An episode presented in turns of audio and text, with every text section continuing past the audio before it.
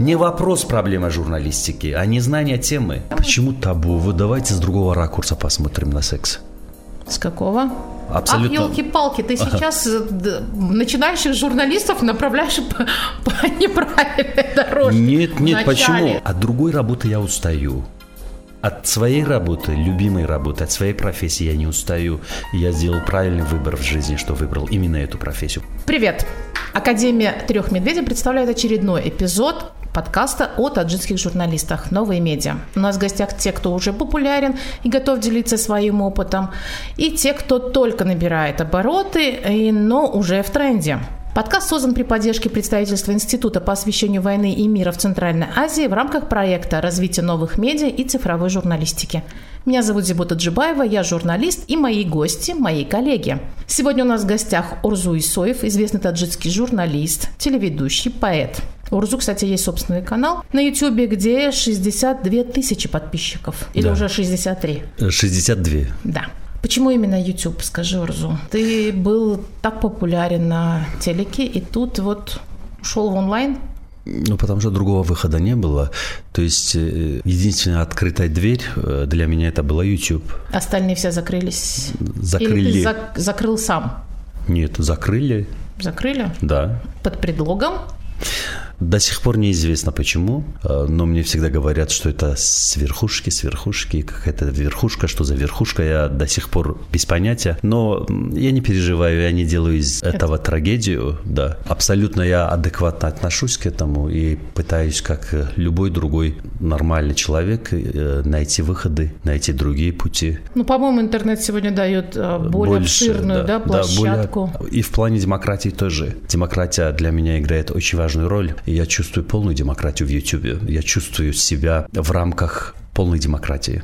То есть тебе комфортно, Мне у тебя комфортно. никакой самоцензуры или да. есть самоцензура? Ни главный редактор, ни там какой-то другой, никто не контролирует. Я сам и главный редактор, и редактор, и постановщик, и самый ответственный человек. Все делаю сам. А самоцензура? То есть, есть, конечно, Есть. есть. И самоцензура каждого человека, думаю, зависит э, от его моральных каких-то принципов. Поэтому есть самоцензура. Но главное, нет профессиональной цензуры. Мгм. В чем разница? То есть ты считаешь, что самоцензура твоя сводится к тому, что ты просто... Это твои моральные устои какие-то Да. определенные. Да. А профессионально ты свободен совершенно или все равно как-то себя контролируешь? Контролирую, конечно. Контролируешь, да. То есть э, любая цензура, она в профессиональном плане ограничивается законодательными аспектами. Я это знаю очень хорошо и соблюдаю. У тебя очень популярный формат видеоинтервью «Ногу в Тахо». Почему именно этот формат ты выбрал? Этот формат создается легко, без лишних расходов. То есть малобюджетный формат, жанр не требует Больших боль- вложений, да, да. больших вложений, поэтому мне сейчас удобно этот жанр.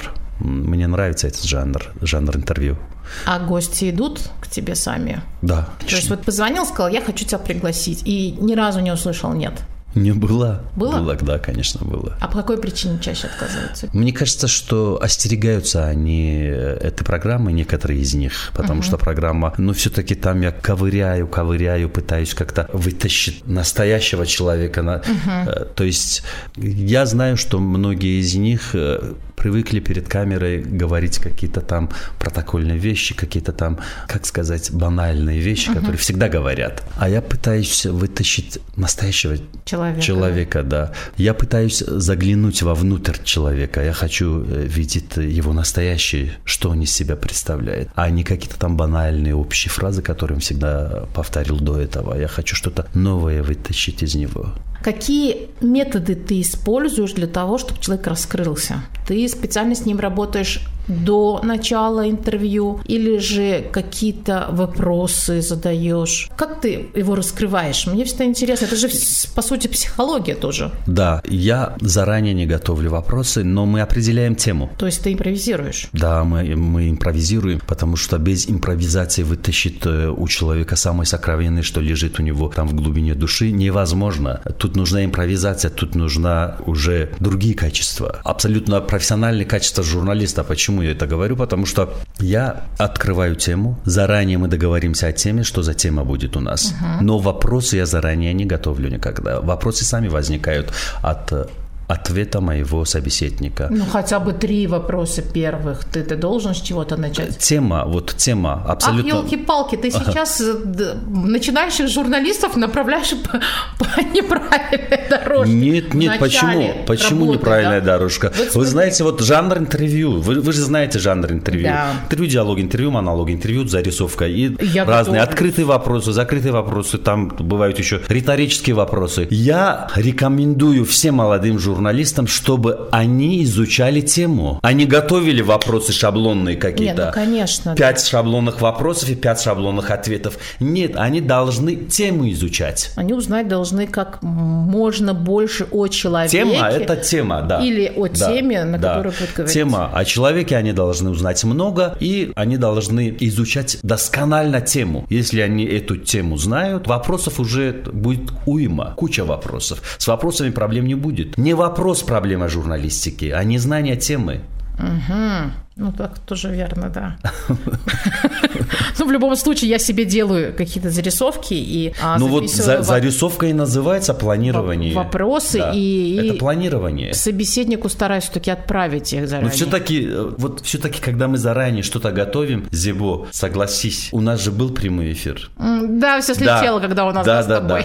Мы же, под итог мы пришли к выводу, что в рамках этих определенных правил и пунктов, которые мы составили, работать практически невозможно, потому что во время онлайн-трансляции возникают очень много таких непредвиденных э, ситуаций, ситуаций да? что их нужно уже будет контролировать своим умом и своим ну, умением. Я хотела напомнить, что Орзу сейчас говорит о ток-шоу, первом таджикском ток-шоу, который мы провели с онлайн-трансляцией. Да, в рамках фестиваля. Да, в рамках фестиваля Медиакэмп. Кстати, получилось довольно-таки неплохо. Да, да. Я... Такой опыт. Для меня был опыт первый, потому что никогда не писался сценарий. Я вообще не знала, что это такое. Для Урзу это не в первый раз, зато он... А, Перерыв как... был большой. Перерыв был да. большой, да. Семь лет у меня не было прямого эфира. Были какие-то записи, но это не прямой эфир. И, Были... и твои ощущения, вот после того, что ты опять вышел в прямой эфир, что, что было потом? Ты захотел еще, еще, еще?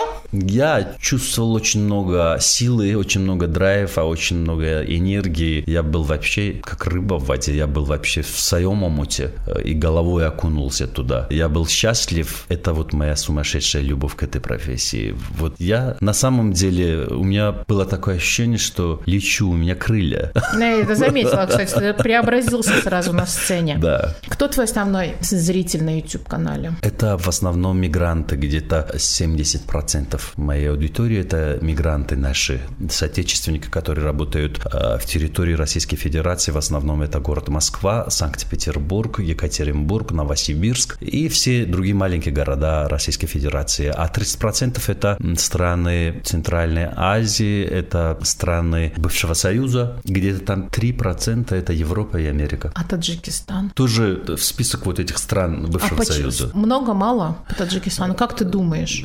Ну, 8% э, где-то вот так. Но это мало довольно-таки, да? Да. да. Почему? Потому что, наверное, интернет дорогой, скорость плохая, не каждый имеет доступ к интернету, мне кажется, это. Послушай, пользователи соцсетей, они же казнят и милуют прям вот, как говорится, одним росчерком пера. Да. Ты это по себе знаешь. Да. Как ты относишься к негативным нормально. комментариям? Адекватно, нормально, реагирую нормально. У тебя на канале не пытаюсь. Э, что-то доказывать, что-то показывать. На канале закрыты у тебя комментарии? Нет. Нет, открыто. Все открыто. Фильтруешь? Да. То есть оскорбление ты удаляешь? Да, да, да. да. А негатив, просто критику? Просто критику, если она в рамках каких-то там общечеловеческих моральных правил, да. А если там какие-то слова очень непристойные, я это удаляю. И думаешь, что правильно? Да. Я тоже удаляю, если честно. Для тебя есть запретные темы? Вот о чем бы мы могли с тобой поговорить? Ну, наверное, религиозные темы. Я э, в этом плане пытаюсь воздерживаться. Я не хочу лезть в это. Я не знаю, наверное, все каноны религии. Угу. Поэтому я избегаю таких тем. Только из-за того, что ты э, не можешь, да, то есть оценивать, насколько правильно да, или неправильно. Да. А остальные секс, например? Это нормально. Это нормально. У тебя, кстати, есть и стихи, и поэзия есть на эту тему, и критиковали? Да. Ну, Сильно? Ну, в плане секса, я думаю, каждый из нас профессионал. Мы все знаем, мы все знакомы с этим.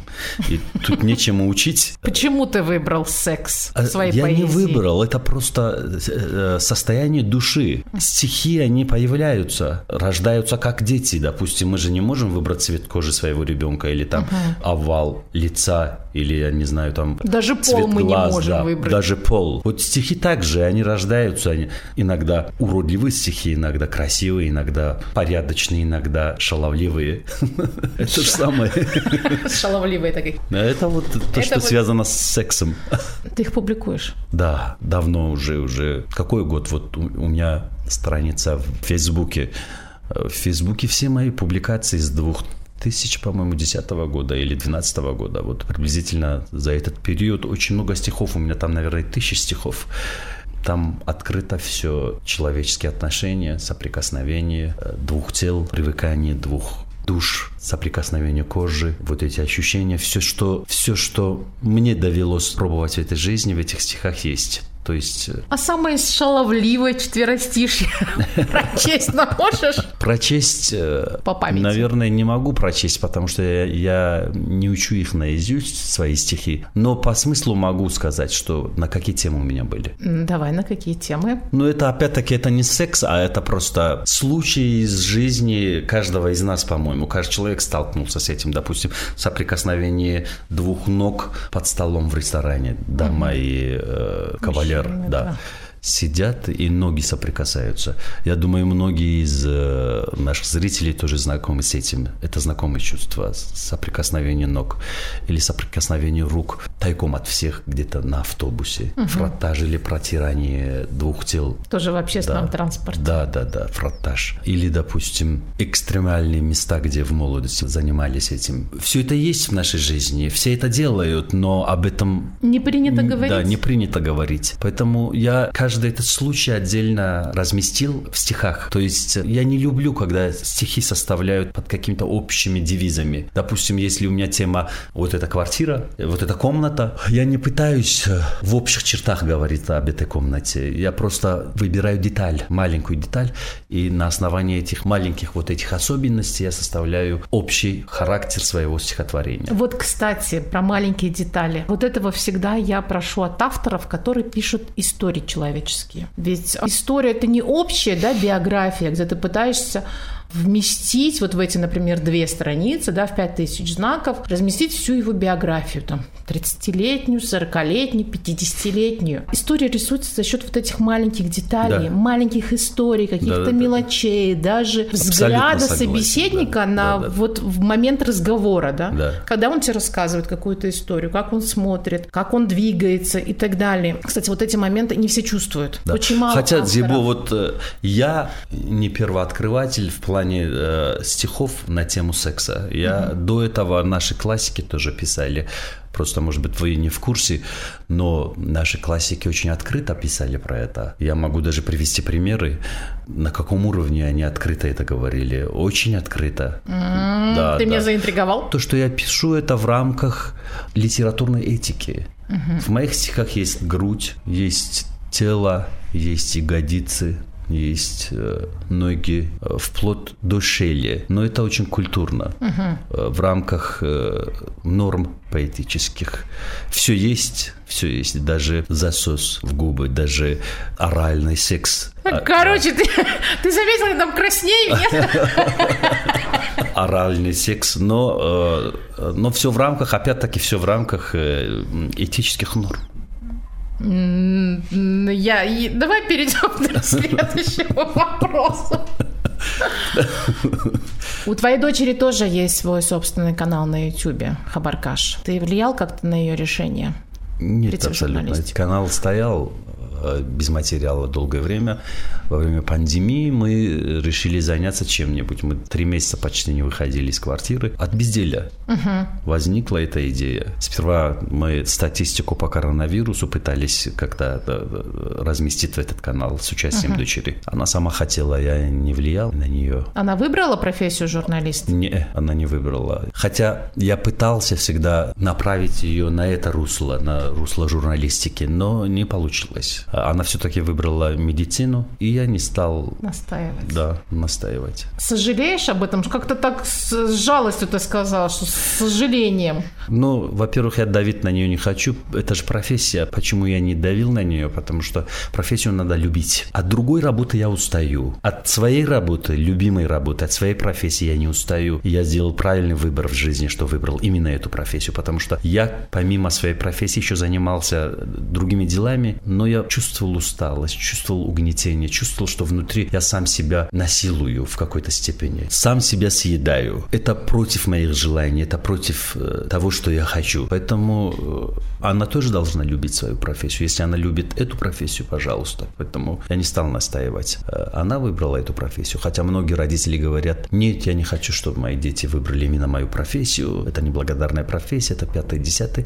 Неблагодарность это везде. Неблагодарность не относится к профессии. Да. Неблагодарность это Согласна. зависит от коллег, допустим, от э, бюрократии, от э, руководства, от кого-то еще. А профессия тут ни при чем. Я тоже до, А я до хот- корней волос журналист. Да, потому что да, да, Это да, не вытравить да. ничем из меня. Да, абсолютно. Поэтому я, в отличие от других, я всегда хотел, чтобы мои дети выбрали именно мою профессию. Это мое желание. Ну, наверное, их трое, один из них, наверное, выберет эту профессию. Ты не теряешь надежды. Да, да. Но все-таки выбор всегда остается за ними. Одно время а, Таджик фильм хотел контролировать все, что выпускают таджикские блогеры а, в Ютубе. Они там даже писали письмо в YouTube и просили не размещать да, контент, который делают таджикские блогеры, потому что он якобы наносит ущерб нашей стране.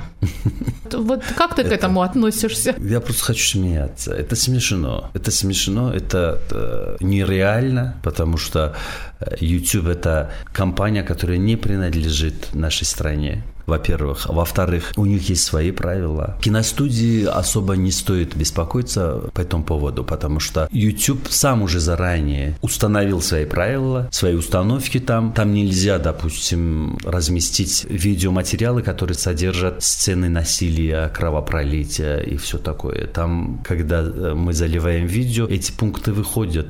И каждый блогер, он должен соблюдать эти правила, потому что YouTube может в противном случае заблокировать канал, забанить его, и возникнут проблемы. В YouTube все в рамках правил, и никакая страна, мне кажется, и никакая киностудия не может повлиять на них. Там свои собственные правила.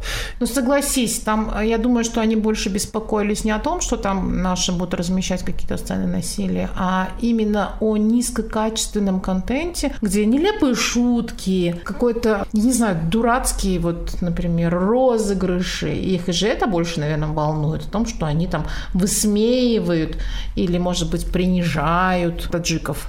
Но опять-таки вот это против каких-то демократических правил, потому что я же почему говорю, что в YouTube я почувствовал полную демократию. Допустим, в YouTube любой материал, который не содержит сцены насилия или там кровопролития, или там детское насилие или что-то в этом роде, если нет таких сцен, любой материал имеет право Быть размещенным. быть да. размещенным. Поэтому такие правила. Значит, в природе все имеет право жить. И самый красивый цветок, и самая простая трава, сорняк даже. Ну вот я тоже с этим согласна. То есть, в принципе, на такой даже низкокачественный контент всегда есть свой зритель. Да. И возможно, что это вот прямо сейчас нужно пройти этот этап, когда все поймут, что это не Да. тот контент, который нам нужен, и блогеры сами потом Да.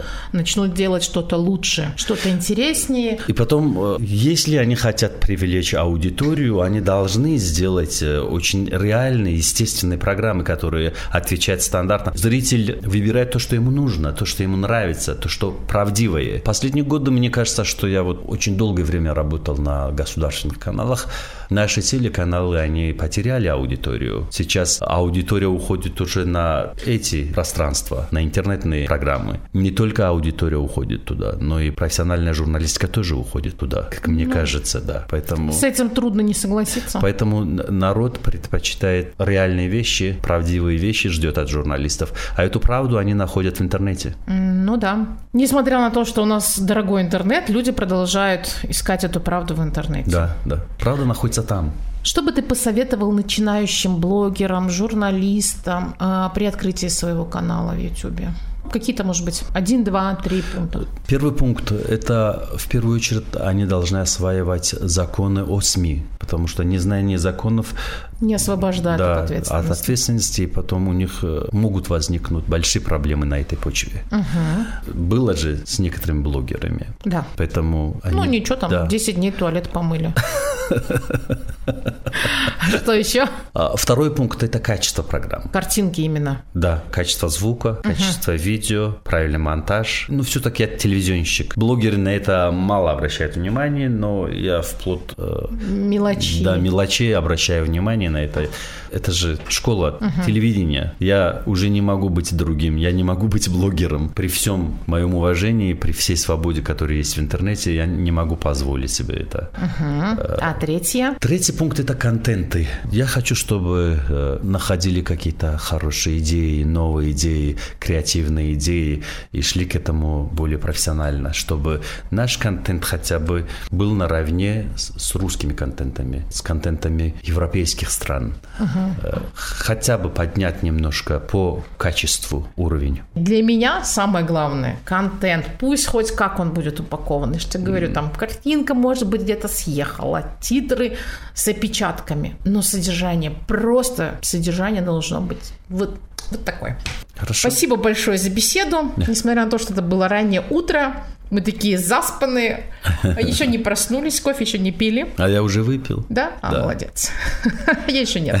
Подкаст создан при поддержке представительства IWPR в Центральной Азии в рамках проекта развития новых медиа и цифровой журналистики. Содержание подкаста может не отображать официальную позицию IWPR. Пока. Пока.